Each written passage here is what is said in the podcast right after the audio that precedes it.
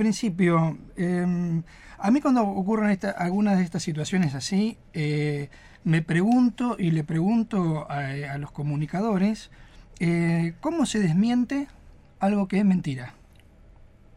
¿Cómo, cómo se desmiente? ¿Qué, qué, cuáles son las actividades que uno tiene que hacer o que tiene que para este, mostrar que hay en un, en, un, en, en, en una, este, en un afiche, en un, en un Facebook, en una nota, algo que, que este, no es congruente con la verdad.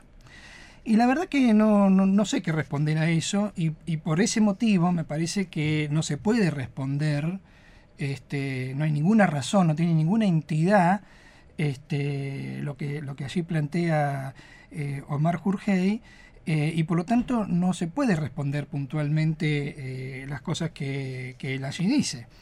La verdad que si entiende que ha habido una situación de manejo paralelo de fondos y tuviera los datos y, y las pruebas, en, en, vez de hacer una, una diatriba y, un, y, una exposición pública en un Face,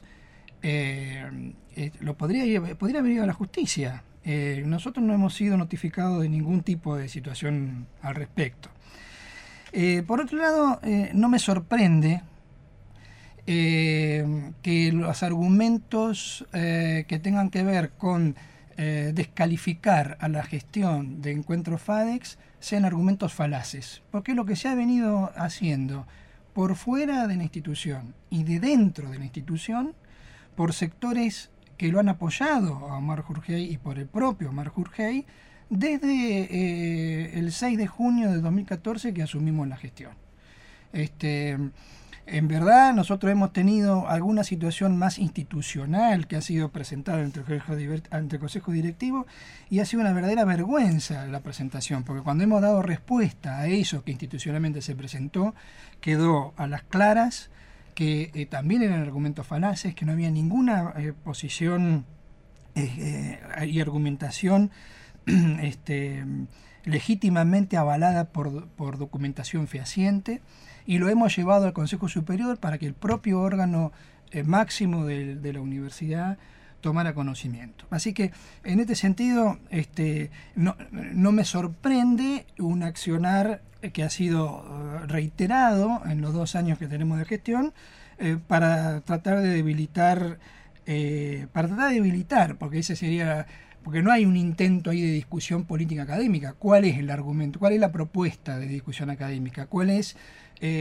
los elementos que nos permitirían de cara a la comunidad de la facultad y a la comunidad este, de la ciudad mostrar eh, las diferencias en proyectos académicos, institucionales, eh, de investigación y extensión, que tendríamos dos sectores, este, cuando lo que se está diciendo del, otro lado son, son falacias este, permanentes. Me sorprende que el medio lo haya tomado, diciendo que lo toma del Face, y no habiendo hecho ningún tipo de, de constatación, de llamado telefónico. este, la radio, yo no, tengo que decirlo eso, porque acá están, están los integrantes de la radio, compañeras y compañeros de hace años que nos cruzamos por los pasillos, en los que hemos venido a decir algunas cosas, a veces estamos de acuerdo, a veces no estamos de acuerdo, pero nunca hemos, hemos venido a decirle lo que tienen que decir o lo que no tienen que decir, y de, y de hecho, en este contexto de, situación precaria, infraestructural y de equipamiento que tiene la radio, están saliendo hoy al aire este eh, flashes donde le exigen tanto a las autoridades de la universidad como de la facultad el cumplimiento de algunas cuestiones, con lo cual, digamos, este, eh, nada, eh, está, es público y está al aire. nosotros no hemos contratado ningún personal no docente desde que estamos en la gestión, porque creemos precisamente que, que no puede haber contratos y que deberían ingresar la gente por concurso de oposición antecedente como corresponde. Lamentablemente es la Administración Central la que le compete hacer las convocatorias a concursos para los trabajadores y trabajadoras no docentes. Y nosotros lo hemos reclamado desde julio, ingresamos en junio de 2014, desde julio de 2014 de manera sistemática con, el, con, con la actual secretaria administrativa y con el anterior secretario administrativo. Estamos en una situación límite porque por crecimiento vegetativo que tiene la planta no docente, se nos están jubilando los trabajadores eh, más antiguos y necesitamos cubrir eso, esos, este, esos lugares y todavía la Administración Central no ha habilitado concursos, con lo cual estamos revisando la posibilidad de hacer contrataciones, pero hasta la fecha no hemos hecho ninguna contratación. Con lo cual no hemos, no hemos este, podido, este, bajo ningún punto de vista desde esta perspectiva y con este mecanismo, premiar a nadie porque no ha ingresado nadie. Hemos hecho readecuaciones, sí, las, justamente las estamos analizando y las vamos a presentar al Consejo Directivo para que tome conocimiento. Todas y cada una de ellas consensuadas y pautadas en función del mejoramiento de la prestación del servicio que institucionalmente se requiere del personal no docente y en función también de la posibilidad de crecimiento eh, en el oficio, de crecimiento en la calidad del servicio y de, crecimiento en, la cuestión salarial. Pero eh, me parece que es una ofensa también para los compañeros y los compañeros no docentes pensar que eso ha sido otorgado por, por este decanato como una prebenda.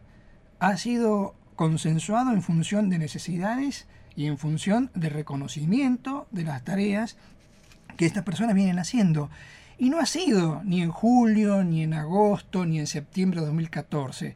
Ha sido en un proceso muy largo que no hemos terminado de concretar a principios de este, de este año, en este primer cuatrimestre, precisamente porque queríamos ser ecuánimes, porque queríamos trabajar con la mayor información posible, porque queríamos consensuar algunas tareas y algunas actividades con los propios agentes de la administración pública.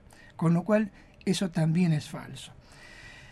Me parece que, que Omar, siendo periodista y siendo abogado, comete dos prácticas que son de todo punto de vista rechazables y hasta diría, término fuerte, repudiables. Crea una especie periodística, al mejor estilo de prensa amarilla, y la hace rodar. Él sabe muy bien lo que está haciendo porque él conoce de los medios de comunicación y, conoce de medios. Y hace otra práctica que es propia de, algunos abogados y algunas prácticas este, no aconsejables en nuestras aulas de los abogados, que es querer invertir la carga de la prueba. Si tiene pruebas, que las muestre. Y entonces con esa prueba me obliga a mí a decir este, algunas cosas. Como no muestra ninguna prueba, yo de lo puntual no voy a hablar. Lo que voy a decir es que me parece que él, los que lo acompañan a él, eh, todavía tienen chances en lo que queda de nuestra gestión de ser un poco más creativos y más inteligentes si quieren instalar temas de debate académico e institucional vinculado a la educación superior. A esto no se le puede responder.